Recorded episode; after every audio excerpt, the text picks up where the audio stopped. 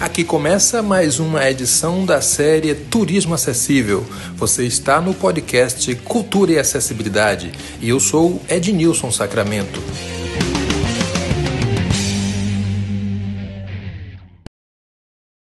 Começa agora mais um episódio da série Turismo Acessível. Eu sou Ednilson Sacramento e hoje converso com Carolina Stolf. Ela é arquiteta, urbanista e docente na Universidade do Estado de Santa Catarina. Carol, seja muito bem-vinda a esse nosso bate-papo. Fale um pouco mais sobre você, Carol. Quais são as suas pesquisas e como você chegou a, a essa questão da acessibilidade? O que é que lhe levou a dirigir seus estudos para a questão da acessibilidade? Olá, Ednilson. Que prazer estar aqui participando desse podcast. É, eu comecei meu, meu, minha conexão né, com a acessibilidade já desde a minha graduação em arquitetura e urbanismo. E na época é, ainda pouco se falava disso, na graduação estava começando a se falar em acessibilidade espacial, né, o design universal. Uh, e eu comecei a tratar isso nas minhas pesquisas. Meu TCC envolveu acessibilidade e eu quis continuar os estudos, né? E fui fazer mestrado e depois doutorado na Universidade Federal de Santa Catarina, UFSC. E, e lá eu tive contato né, com professoras que também atuam né, atuavam, porque agora elas já são aposentadas, né, atuavam bastante na área de acessibilidade e aí eu pude desenvolver bastante pesquisa lá junto à a, a, né, a, UFSC e também tive um período é, de doutorado sanduíche no exterior, então eu fui para a Bélgica, é, trabalhei lá é, principalmente na capital, em Bruxelas, e também explorei outras cidades, né? Então eu fui para Londres, na Inglaterra, depois para Viena, na Áustria, e aí eu trabalhei, atuei uh, em pesquisas junto aos sistemas de transporte coletivo dessas cidades. E eu foquei na, na acessibilidade para a pessoa com deficiência visual, justamente porque era o usuário mais prejudicado pela falta de informação. E aí buscando trazer referências internacionais para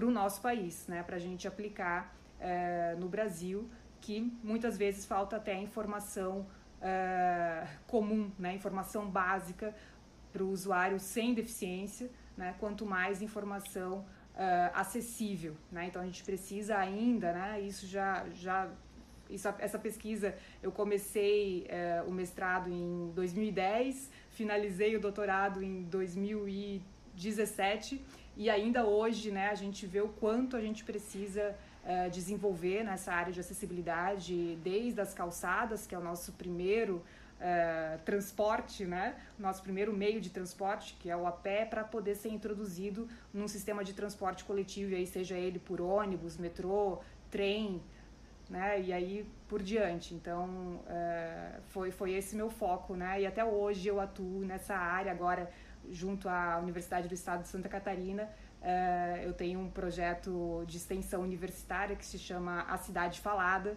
e aí eu busco trabalhar isso junto aos, aos estudantes né, de graduação em arquitetura e urbanismo e desenvolver descrições dos espaços e reflexões urbanas. Né? Então a gente tem o nosso canal de podcast e também é, um, um canal de YouTube uh, com esses textos, né, esses áudios em Libras. Então a gente busca propagar esse conteúdo de forma acessível. Maravilha, Carol. Inclusive, depois eu gostaria que você falasse sobre essas suas redes sociais, mas antes eu queria que você discutisse com a gente um pouco sobre o que vem a ser acessibilidade para pessoas com deficiência e aqui no particular, quais são os recursos de acessibilidade compatíveis com a pessoa com deficiência visual. Perfeito. Então, eu trato bastante com acessibilidade espacial, né? Acessibilidade arquitetônica, física do ambiente construído, né? Meio urbano ou edificado, arquitetônico. Uh, mas a gente sabe que existe aí um leque né, de acessibilidade, desde a atitudinal, informacional, comunicacional, até aqui eu trabalho diretamente na minha área, que é a arquitetônica. Uh, e aí, falando disso, né, falando da acessibilidade arquitetônica, uh, eu entendo que o primeiro né? E aí falando também de turismo, né? O primeiro meio que a gente precisa tornar acessível são as calçadas. né? É o, é o primeiro acesso que a gente tem para depois estar tá embarcando, né, num sistema de transporte e aí tendo acesso a um, a um local de cultura e lazer, por exemplo. Né? Então é um sistema essencial. É, e aí, começando né, por essas calçadas que são tão difíceis né, de, é, de ter uma caminhabilidade, né, hoje em dia é tão difícil a gente ter uma continuidade de rotas nas, nas ruas, nas quadras.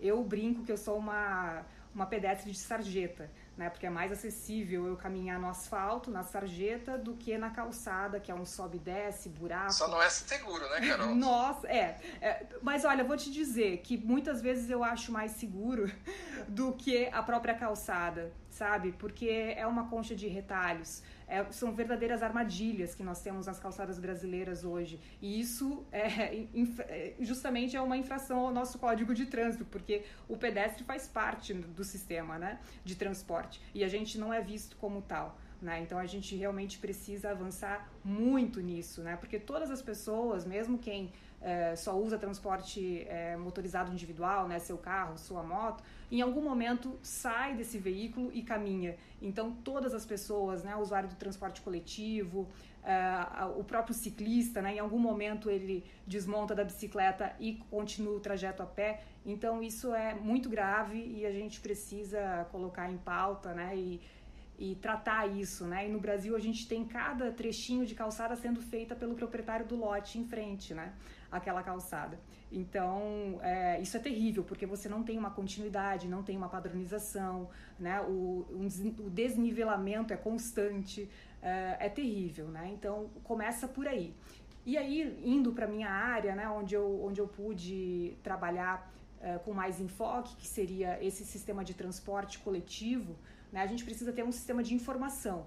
E esse, essa informação, ela deve ser múltipla, né? Ela deve ser transmitida por mais de um canal sensorial sempre. Por que, que isso é importante? Né? Para que a gente inclua as pessoas, né? Então, pessoas que não possam enxergar, pessoas que não possam ouvir, né? É, então, a gente tem que pensar dessa forma. E para quem tem todos os canais sensoriais uh, ativos, né? Vai ser ótimo, porque ela vai receber informação clara, abundante, né, e vai conseguir se orientar melhor. Então, a gente pode pensar é, desde a sinalização tátil no piso, né, os nossos pisos táteis, desde que tenham um projeto, sejam contínuos, tenham uma padronização, que isso é essencial para que eles funcionem, e aí chegando a mapas táteis ou mesmo maquetes, dependendo da configuração urbana, às vezes é uma praça central e daí é muito mais fácil você é, verticalizar né, em miniatura os edifícios daquela praça para representar aquele local. Uh, placas indicativas, táteis, né, também às vezes são placas menores, como em corrimãos, né, você está descendo o metrô, descendo para a estação de metrô, está com a mão ali no corrimão e no final do corrimão ele já diz, se você virar à direita é, né, você vai pegar tal linha, à esquerda é a outra linha. Então você também pode dar informação uh, sequencial né, e, e por trechos. Uh, outras, outras formas né, sobre linhas, itinerários, né, e aí essa informação pode ser sonora, também visual, né? Sempre bom ter essas duas formas. Então, dentro do ônibus, por exemplo, você ter placas, né? Uh, painéis que vão estar tá passando ali em tempo real a próxima parada e ao mesmo tempo vai ter um aviso sonoro dizendo o nome da próxima parada para que você possa se preparar né, para solicitar a parada e desembarcar. Então a informação é essencial e isso acontece nas estações de embarque e desembarque, dentro dos veículos, né, ou desde casa, né, às vezes você quer se preparar, você não é um local novo que você vai, então você pode se preparar já com informação antecipada que pode estar num site, pode estar num aplicativo e pensando sempre nessa forma acessível, né? No caso, acessível ao leitor de tela. Uh, guias de áudio, né? A gente às vezes acha que audiodescrição uh, é, é focada para filmes ou teatros, uh, mas não, né? Guias de áudio são muito úteis para a arquitetura, né? Para o transporte. Então a gente pode ter esses guias informando esses trajetos por onde você passa, o itinerário, informando a configuração das estações. Né? Então, como a gente poderia explorar essa descrição por áudio, né? E seria é, muito, muito útil. É, outras questões, né, que, que é importante também, é, falando um pouco aí de meio urbano, são os semáforos, né? E esses semáforos para pedestres, visual e sonoro. Só que pode ser que esse semáforo esteja na frente de um hospital. E aí não é, né, não seria interessante que ele fosse sonoro, porque pode causar realmente uma perturbação ali no local. Então, por que não um dispositivo tátil? Né, que eu coloco minha mão ali embaixo do, da, da caixinha, né, que solicita a travessia, existe um conezinho ali, aquele cone começa a girar, eu sei que está na hora que eu posso atravessar, que os carros pararam, eu posso atravessar em segurança. E esse é um sistema que existe em Londres, né, há muitos anos. E a gente poderia estar tá trabalhando né, com algum dispositivo similar né, aqui no Brasil. Quer dizer, Carol, soluções possíveis, né? Porque na verdade Exato. muita gente pensa, poxa, mas isso é uma coisa é, inatingível, inimaginável. E eu te interrompi para perguntar sobre o seguinte: você, naturalmente, por suas viagens, deve ter passado por vários desses equipamentos, sobretudo estações de ônibus, estações de metrô. O que mais lhe impressionou em suas viagens, do ponto de vista da acessibilidade? Uh, eu penso que o conjunto, né? Eu acho que não é um ponto específico. Claro que isso que eu falei do dispositivo tátil, o único lugar que eu vi até hoje uh, foi em Londres, né? Por onde eu passei. Eu não, eu desconheço, até gostaria de saber se existe isso em outras cidades, mas me parece é como o Belisha Beacon que eles têm lá, que na travessia você tem dois postes uh, zebrados, com uh, né, o, o, a estrutura do poste é zebrada e em cima é uma bola uh, amarela que fica piscando, então principalmente à noite, né, para chamar a atenção do motorista distante, né, que tem uma travessia de pedestres ali, pode ter um pedestre querendo atravessar. Então é uma, uma estratégia, né, de segurança viária. Uh, e claro, isso é bastante visual, mas para pessoas com baixa visão também é muito útil porque você chama atenção para onde você pode uh, tá, tá atravessando em segurança. Mas eu penso que é o conjunto da obra, né? Quando você tem um sistema completo uh, e redundante muitas vezes. Porque uh, isso é passado, essa mensagem, né? a mesma mensagem é passada pode ser passado para mim já de casa, aonde eu estiver, né, com meu aplicativo ou no site, da, da, da empresa de transporte. Eu chego, né, para eu chegar até a estação de, de metrô, a estação de ônibus, né, ou ponto de embarque, uh, eu sou conduzido, né, então eu tenho uma informação para chegar até lá. Nas estações, né, acho que o que mais me chamou também a atenção foi uh, em Bruxelas.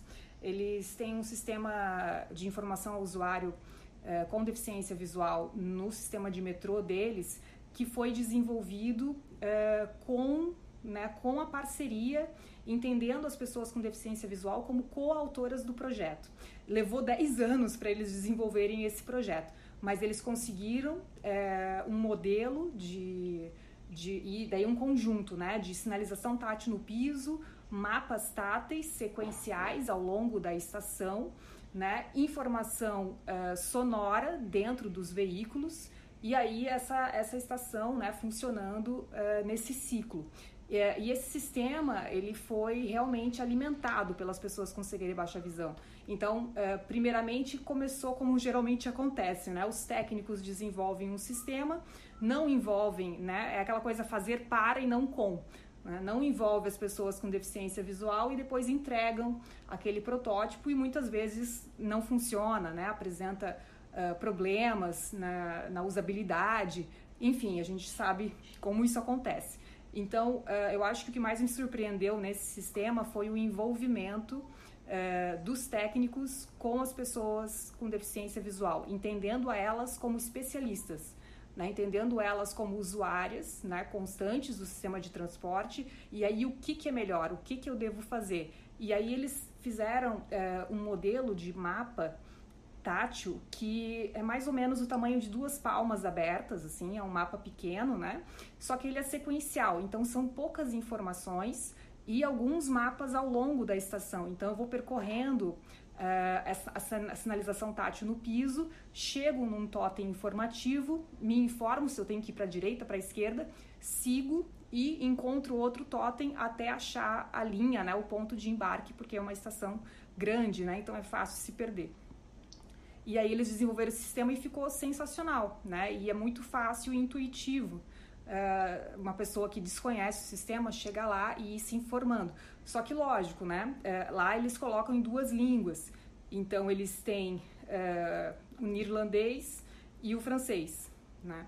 E aí, lógico, foi feito para os locais, né? Então, se eu chego lá e eu não sei nenhuma dessas duas línguas, eu não vou conseguir ler o braille, né? Então tem letras em relevo, uh, né? Que eu posso, para quem não sabe braille, né? Ou mesmo para quem pode enxergar e quer tirar proveito desse mapa, uh, e o braille embaixo dessa, dessa indicação. E as flechas indicativas, né? Se é para seguir em frente, direita, esquerda, e assim você vai se orientando. Carol, eh, você falava e eu aqui balançando a cabeça. Estamos gravando em áudio, mas ainda assim estava balançando a cabeça, concordando com você falou. E, proje... e projetos como esse são projetos baseados no nada sobre nós sem nós. Que, Exato. Bom, e aí, veja, é, autonomia, que é algo que nos, nos aflige tanto, né? Nós é, perseguimos essa coisa da autonomia porque não faz mais sentido essa dependência quase que total da cidade, das outras pessoas. Que mais você tem acrescentado do ponto de vista de suas viagens e suas pesquisas, Carol? Uh, eu penso que a questão dos mapas né, e maquetes táteis, eles são muito interessantes e eles poderiam evoluir bastante, né? Porque a orientação e a compreensão com essa informação antecipada fica muito mais facilitada depois, quando a pessoa vai percorrer o espaço físico. E, inclusive, eles tinham mapas tá, assim, táteis e portáteis, que ah, os professores de orientação e mobilidade, quando, né, nas primeiras viagens dessas pessoas, eles utilizavam esses mapas em outro local, às vezes na própria instituição, né, eh, de ensino, eh, antes de chegar lá, né, sem as influências do local. Então eu penso que a utilização desses dispositivos, né, são muito interessantes e podem evoluir bastante, né, no futuro. Então é, é uma forma da gente dar segurança, independência, né, na, no momento de se orientar e se deslocar por esses espaços. Então é uma forma tangível, né, palpável de entender o contexto espacial e as relações, né, porque muitas vezes é, é, os guias de áudio às vezes não conseguem, né? Então eu acho que eu acho que é isso, é você unir outras formas, né? Então não não se ater numa única forma, né? Tem várias formas. Então tem o guia de áudio aliado ao mapa. E aí, é, além disso, né, quando a gente estava falando das estações de transporte ou mesmo uh, em aeroportos, né, até mesmo na minha cidade natal, em Joinville, uh, o aeroporto tem um mapa tátil, então já é uma, no né, metrô de São Paulo, no Rio, é comum a gente achar mapas táteis. Aí, se eles são realmente eficazes, daí é outra, né, outra discussão que a gente ter, teria que abrir, é, porque muitas vezes eles também acabam desorientando. É, mas no exterior é bastante comum né, a gente ver esses mapas, é, e aí eu posso citar alguns exemplos da, da onde eu passei, e aí não só focado no transporte. E eles geralmente têm essas letras em relevo, né? A mesma informação também em braille e às vezes mais de uma língua. Né? Então, eles podem ser úteis também para quem enxerga, né? para quem tem visão normal. Uh, são realmente uh, bastante interessantes. E aí, pensando nas maquetes, né, que tem essa diferença, né, mapa tátil, mapa, né, então seria essa projeção 2D, e a maquete realmente o 3D. E a maquete tátil são ainda mais, né, porque a gente, eu enquanto arquiteta, né, a gente trabalha bastante com maquete, é, muitas vezes é só visual, né? Mas pensando em tocar essa maquete, como é, é interessante poder representar uma edificação arquitetônica, né? Explicar para uma pessoa, é, talvez que tem uma cegueira congênita, é, qual que é a forma, né? Qual que é a configuração daquele espaço através de uma maquete. Aí eu posso citar um exemplo é, na Ilha dos Museus em Berlim e também numa cidade medieval chamada Lunenburg, na Alemanha que eles representaram né, o centro histórico ali, representaram aquela, aquela pequena cidade medieval em uma maquete. Em Bruges, também na Bélgica, que também é uma cidade medieval, no centro histórico, repleto de edifícios históricos ao redor, eles fizeram uma maquete tátil de, um edifício histórico lá que era o principal daquela praça. Então, até em grandes proporções, assim, as crianças ficaram, ficavam alucinadas, né? Porque, é, claro, é uma coisa que é pensada para uma pessoa que não enxerga, mas todos querem tocar, né? Todos querem sentir, porque o ser humano é isso, né? A gente tem esses múltiplos sentidos e a gente quer poder explorar ao máximo. E aí tinha essa maquete tátil e também um mapa em relevo do centro histórico. E aí essa maquete era bem resistente porque ela ficava ao ar livre, eu acho que era uma liga de metais ali, uh, ficava bem no, na praça central da, dessa cidade. Uh, e aí essa maquete grandona ali do edifício histórico principal e essa maquete, essa, esse mapa tátil paralelo com essas principais edificações e miniaturas. E daí ao lado tinha uma legenda assim com as explicando né, o que, que era cada edifício, aí tinha a letra em relevo e o braille. E o que mais me chamou a atenção é que tinha quatro línguas para você escolher.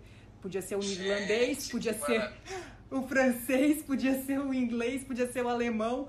Então, assim, poxa, é super turístico isso, né? E, e, não era à toa que tinha um monte de gente ao redor dessas maquetes querendo explorar, querendo entender, porque mesmo que a pessoa enxerga, é, a informação não tá ali escancarada, né? Você está vendo o edifício, mas você não sabe o que, que é aquele Sim. edifício. Então você olha o mapa, olha a maquete que ali tem a informação. Então, como são úteis, né? E resistentes ao, ao sol, chuva, né? As intempéries, né? Então fica ali no tempo. Claro, agora pensando em coronavírus, né? O tempo que a gente passou pensar é. em tocar, eh, a gente já eh, pensa como isso poderia funcionar. Eh, mas enfim, naquela época a gente nem, nem, pensa, nem imaginava isso. Isso, eu estou conversando com Carol Stolf, ela é arquiteto e urbanista, naturalmente uma planejadora também, falando sobre acessibilidade com a gente. Eu quero aproveitar para agradecer a Evelyn Salles, que nos ajuda aqui na edição desse podcast, e agradecer, sobretudo, a você que está nos acompanhando, escutando este episódio. Carol, eu fico impressionado, você não imagina quando eu me deparo com uma maquete coberta de vidro. É incrível. Eu digo assim, poxa, isso é uma redoma, isso é feito para os olhos. Sim. Eu não sei, acho que não sei se não sei o, se falta uma conexão entre é, os profissionais que desenvolvem as maquetes para o mercado, ou seja, para quase sempre é, é exibir, né, um conjunto habitacional. Por que, que essa maquete ou algumas delas, ou a maioria delas, não pode ser tocada. Então, fica bacana você ver é, ela por trás do vidro, mas as pessoas que não enxergam ficam é, fora disso. Eu queria aproveitar para lhe fazer duas perguntas que eu gostaria que você dirigisse as respostas para é, duas categorias. Uma são gestores e gestoras públicas. Né? O que você recomenda como planejadora, arquiteta e urbanista para gestores e gestoras é, do ponto de vista da acessibilidade. E o segundo pedido é para a rede hoteleira. queria que você reservasse um tempo para falar um pouco sobre o que é que você acha que considera que seja não só o cumprimento da legislação, mas como uma boa prática em acessibilidade para gestores e para é, empresários do ramo hoteleiro. Perfeito. Então, Ednilson, eu penso que a primeira pergunta, né, acho que o setor imobiliário não está entendendo ainda que esses possíveis compradores de imóveis também são pessoas com deficiência, também podem ser pessoas com deficiência visual. E aí, como é que você vende um imóvel? Como é que você fala? Como é que você descreve? Como é que você apresenta a planta baixa do edifício, né? Então, a maquete poderia estar tá representando muito bem isso. Só que ela é feita hoje, né? Um mercado que a gente uh, costuma ver aí nos shoppings, né, as maquetes que eles expõem uh, nos espaços comerciais para venda, são maquetes que não, não iriam resistir, provavelmente teriam que ser feitas para ser, serem tocadas, né? E o que acontece é que muitas vezes elas são feitas para justamente aquela coisa de obra de arte de museu, tipo, não toque. Né? Então, por isso se bota aquele vidro todo para tentar conservar aquela maquete, que às vezes é um material mais sensível né? e não iria é, resistir.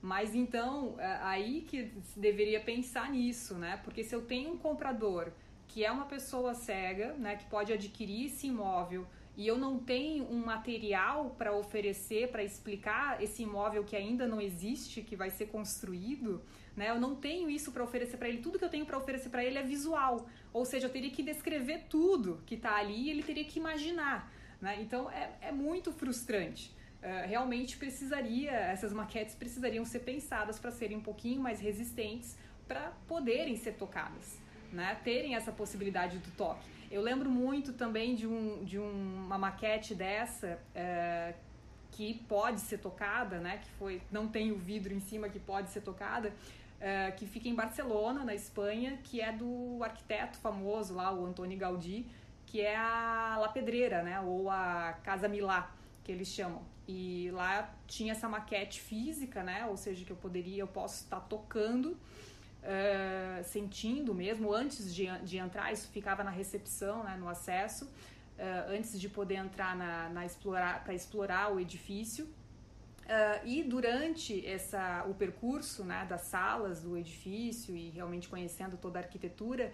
tinha um áudio guia que ia me explicando cada sala, né? E também podendo escolher a língua que você deseja.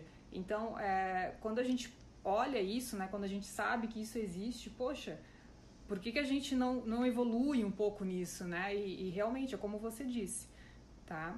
É, e a segunda, né? Que você falou é, em relação ao poder público, é isso? É, aos gestores aos e gestores que trabalham com planejamento, com Perfeito. É, ordenamento do solo, o que é que você recomenda, Carol? Quando a gente trabalha no setor público, né, com projetos de uso público, então pensando, por exemplo, uma, um edifício mesmo, é, uma prefeitura, né, um edifício de acesso, uma, uma, uma Câmara de Vereadores, é, são espaços públicos coletivos. Por ser um espaço, nem precisaria ser público, só por ser um espaço coletivo, de uso coletivo, ele já deve ser acessível. Ele já deve ser concebido no desenho universal, né? Uh, o projeto já tem que ser pautado para ser acessível. Então, uh, o que a gente vê, né, muito é comum a gente ver os problemas, né? Mas uh, a questão é, eu como arquiteta, na hora que eu desenho, que eu projeto um edifício e eu vou lá dar baixa na minha, na minha RRT, né, no meu registro de responsabilidade técnica, eu preciso assinar lá um, um, itemzinho dizendo que eu cumpri com as normas de acessibilidade nesse projeto, né? dizendo que eu estou atenta à execução para que cumpra as normas de acessibilidade. Então, é, só por ser um, um, espaço coletivo, né? Então, quando a gente pensa num empreendimento imobiliário, né, um edifício de apartamentos, uh, o salão de festa, a piscina, né? Pensando numa pessoa em cadeira de rodas, por exemplo, a piscina é acessível? Deve ser, porque é a pessoa em cadeira de rodas também pode estar comprando algum, algum apartamento ali naquele edifício, ou, um, ou seja um visitante, mesmo que não seja uh, um morador, pode ser um visitante que veio visitar né, um parente ali, se hospedou e vai usar a piscina. E aí, como é que usa?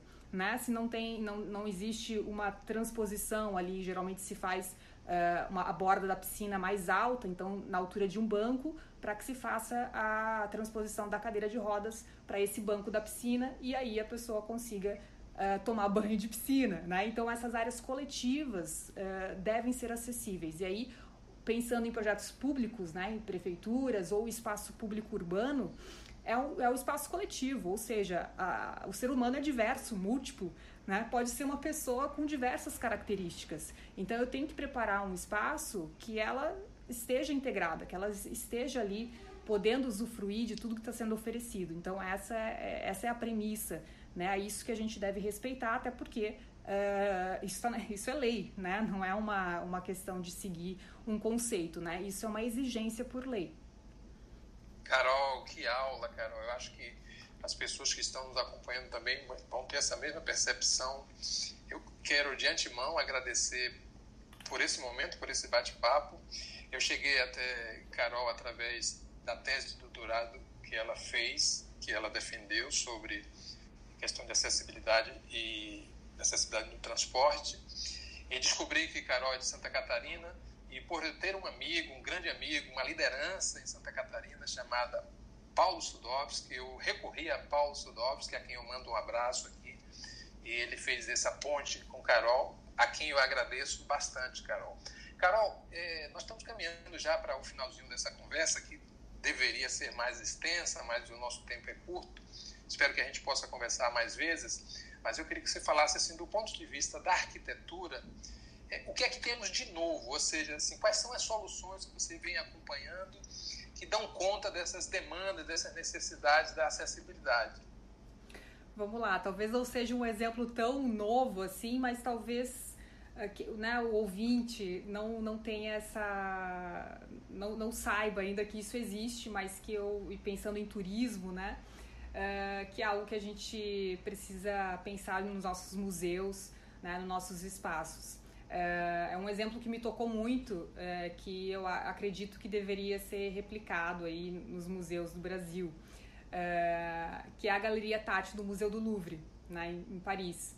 Eles, eles possuem lá uma sala, que eles chamam de sala tátil, e nessa sala existem réplicas da, das principais obras do Museu do Louvre. Então, desde esculturas, né, a, a, quadros mesmo, e eles são todos táteis, ou seja, é realmente, porque o museu todo você não pode tocar, você tem que até manter uma distância, né, do, dos objetos, da, do que está sendo exposto. E ali a, a, a sala é justamente para tocar, e ela foi pensada para atender as pessoas com deficiência visual, né, com cegueira, principalmente com cegueira total. Uh, só que essa sala virou uma sensação no museu, porque quem enxerga, criança, todo mundo quer ter contato, quer tocar, porque mesmo que você está enxergando, você quer sentir mais, né? E, e para quem não enxerga é essencial, porque senão você não tem informação uh, necessária para entender aquela obra de arte. E aí, antes de você entrar nessa sala, existe uma explicação tátil, né? Logo no acesso, né? na porta de acesso, e também um mapa tátil da própria sala, para você já se antecipar e entender como que você vai percorrer, como é que ela funciona, né? Como é que você vai percorrer. Uh, tem também um guia de áudio descrevendo cada obra, né, para ser complementar. Por isso que eu digo que sempre é mais de, é mais de um canal sensorial. É importante que ela seja por mais de uma forma, né? Porque às vezes você tem uma pessoa cego-surda, por exemplo, e aí? Você tem que ter informação tátil. Né? Ou então uma pessoa surda, né? Então tem que ter o visual e o tátil. Então é legal você mesclar isso aí. E aí ao longo dessa, dessa quadra você vai percorrendo é, um, um corrimão de madeira, né? Que vai passando por toda a sala. E aí quando chega na obra existe uma marcação em metal no corrimão para identificar que ali é a posição que está a obra. E aí você direciona né, tua, tuas mãos ali para aquela obra de arte. E embaixo, se for uma escultura, embaixo dessa obra de arte existe uma base giratória e você pode estar tá girando essa obra 360 graus para sentir realmente toda ela. Né, toda a configuração dela. E ainda, pensando em pessoas de baixa estatura, ou mesmo crianças, ou pessoas em cadeira de rodas, existe uma plataforma é, por trás, assim, então você tem um corredor frontal e um corredor nos fundos dessas obras, que seria essa plataforma elevada para uma pessoa de baixa estatura ou em cadeira de rodas ou criança poder ficar numa altura né, mais elevada e ter acesso a essa informação. Então, assim, poxa, é sensacional. Tinha muita gente, vou te dizer, muita gente que enxerga, né? Que estava lá naquela sala, como eu estava lá explorando tudo aquilo e achando sensacional. É, eu penso que isso, assim, para mim foi, foi uma, uma novidade, né? Uma coisa que eu não esperava, fiquei surpresa. Ninguém tinha me contado sobre isso e foi uma grata surpresa ter, ter descoberto. Surpresa boa, hein? Muito. E foi tão engraçado que eu tava com a minha prima no, no né, entrando nessa sala e a gente não, não tinha entendido bem o que que era, né? E daí quando eu vi que era para tocar, eu comecei a aproximar minha mão para tocar. Ela, não, não, não, não toque, não toque. Ela foi naquele desespero porque sempre a regra geral é essa, né? Nunca toque. É, é. E eu falei, não, mas essa sala foi feita para isso, né? Ela foi feita para ser tocada. Então é, é, é muito, é sensacional. Maravilha, Carol. Queixo caído. Você agora me dá a oportunidade para falar sobre alguns relatos de experiência.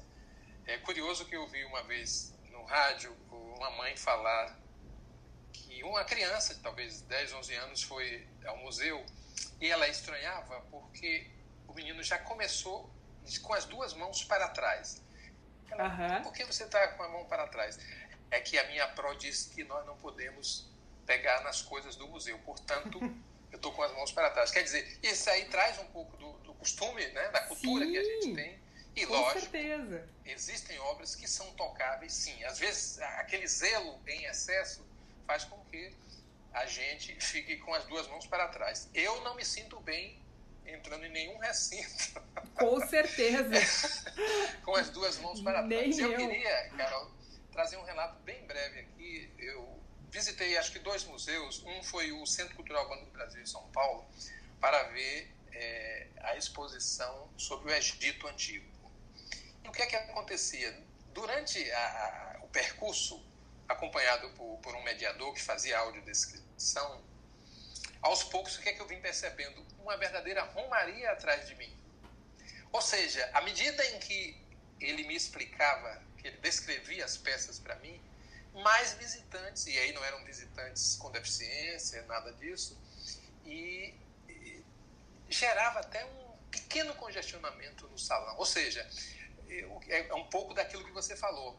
Pessoas que não são público-alvo da acessibilidade terminam se beneficiando com ela, porque ali aquela explicação que está sendo dada para uma pessoa que não tem muito domínio daquele tema é importante. Então, isso aconteceu Perfeito. em algumas vezes, eu acho que eu acho que a gente termina sendo atração também de certos recintos, né? não, Carol? Nossa, Ednilson, isso eu acho que aí a inclusão, a palavra inclusão é isso, né? É todo mundo junto e misturado. E, e a outra coisa, assim, que eu acho que a gente poderia mencionar aqui é a potencialidade dos guias de áudio, né, ou das descrições que seria o que a gente, né, o que se trabalha, né, as audios, os áudios escritores fazem, né, as audiodescritoras trabalham muito em filmes, em, em, teatros, mas que a gente poderia trazer muito para a arquitetura, para o urbanismo. E eu descobri isso em 2016, quando eu estava trabalhando no Instituto de Pesquisa e Planejamento Urbano aqui de Joinville, e a gente estava inaugurando um espaço público, que é o Mirante de Joinville, que foi no dia da, do aniversário da cidade, que é 9 de março,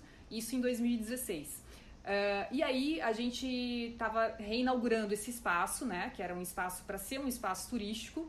Só que depois a gente descobriu que hoje em dia, né, virou um espaço de lazer, para caminhada, para esporte, né? Que o pessoal vai lá quase todos, né? As pessoas frequentam muito esse espaço, então todos os dias você vê joinvilenses lá fazendo atividade física, subindo e descendo lá o morro do Mirante, né? Explorando o espaço. Mas daí quando a gente estava inaugurando, uh, a, a coisa que faltava era, bom, a gente conseguiu resolver para uma pessoa em cadeira de rodas ou mobilidade reduzida conseguir subir o morro e acessar o mirante, que seria por um micro-ônibus que subia ali a, a estrada, né, que liga até o, o, topo do mirante, e lá no mirante pegava um elevador e ia até a plataforma lá de observação.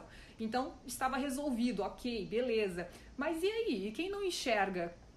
Como é que a gente vai fazer, né? Quem não enxerga, quem não vai, não vai apreciar essa paisagem toda com os olhos, o que, que a gente vai fazer? E aí, na época, eu já estava trabalhando uh, com o doutorado, né, com pessoas com deficiência visual, e aí eu falei, vamos descrever, vamos falar, vamos colocar em palavras isso aqui, porque isso aqui é bonito demais para não ser contemplado, né? E aí foi o que a gente fez. Eu entrevistei o arquiteto que fez a, né, que, que, desenhou o projeto, que é o, o Vânio Lesser, né, arquiteto urbanista, e entrevistei também um geógrafo, que é o Jorge Campos, sobre a paisagem, né, explicando os termos técnicos e tal.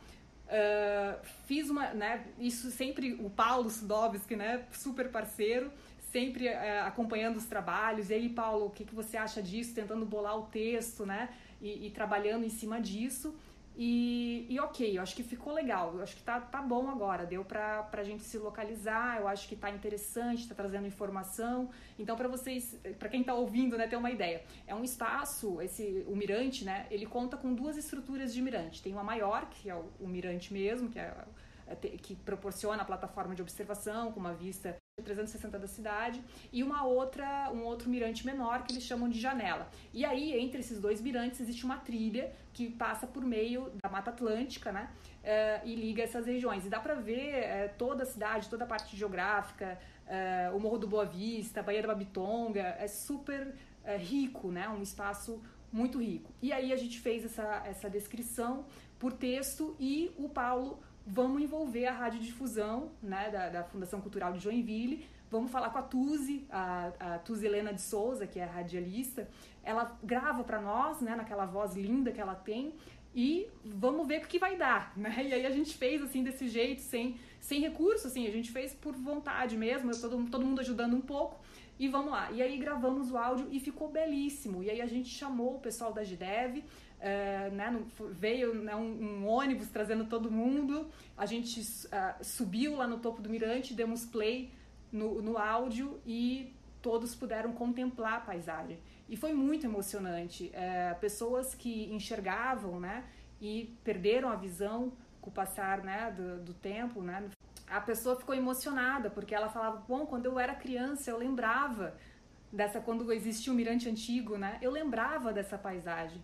É, mas depois o tempo foi passando, eu perdi a visão, eu já tinha esquecido. E agora, ouvindo, eu consegui relembrar ela foi, isso. Ela foi então, trazida de volta à memória. Exato! Então foi muito legal. E a gente percebeu que essa, essa descrição de áudio, né? Ela foi muito útil para turista que não conhecia a cidade, porque a gente fala de todos os bairros, fala da configuração. Então ela é muito complementar ao que você está vendo. Então, para quem enxerga, é muito legal. Você tem a informação detalhada e para quem não enxerga é essencial, né, para que se possa é, existir a inclusão daquele espaço. Então essa foi uma, uma experiência muito legal. Que bom, Carol. Eu conversei com Carol Stoff, arquiteto, humanista, é, especialista e pesquisadora na área da acessibilidade, falando de Santa Catarina. Carol, estou muito alegre em tê-la aqui conosco. Acho que a gente é, avança quando a gente traz esses temas para a questão da acessibilidade no turismo. Para fechar, eu queria que você, é, se pudesse, é, sugerir destino fora do Brasil e outro destino no Brasil. E aí você já arremata deixando os seus contatos para que as pessoas conheçam mais o, teu, o seu trabalho. Então vamos lá, eu acho que quem não conhece ainda o Mirante de Joinville e, e não Maravilha. deu play e não deu play nesse, nessa descrição, acho que vale sim a visita, né? Porque é uma visita gratuita, para quem é do sul é, é, né, é fácil de acessar Joinville. Uh, e eu acho que realmente o Museu do Louvre, né, a sala Tati do Museu do Louvre, foi assim o, o, o que eu mais, uh, mais me impressionou. Eu acho que vale muito, né, para quem tem a oportunidade de ir para Paris e, e conhecer o museu vale muito conhecer. E aí eu, eu fecho aqui né, a minha mensagem falando do Cidade Falada, né, falando do, do, desse, desse projeto de extensão que eu coordeno junto ao UDESC. Uh, lá a gente busca descrever, né, talvez é uma continuidade até do que é, eu, eu comecei lá em 2016. É, a gente busca descrever informação de, e, e, trazer essas informações detalhadas né, do, do espaço público que está sendo descrito. Então pode ser uh, uma edificação, pode ser uma paisagem. E lá, acessando o nosso A Cidade Falada, né, que é o nome do nosso podcast uh, via Anchor, né, e aí principalmente pelo Spotify, as pessoas podem estar escutando bastante sobre Laguna, que é a cidade sede do, do curso de Arquitetura e Urbanismo da UDESC. Então a gente tem um mapa falado de Laguna, tem falando da história ali do centro histórico, tem alguns áudios, a gente tem 25 podcasts já no canal uh, e a gente busca continuar aí e ampliar para outras cidades do Brasil. Né? Então a gente quer, inclusive o, o áudio do Mirante de Joinville né, está disponível no, no Cidade Falada.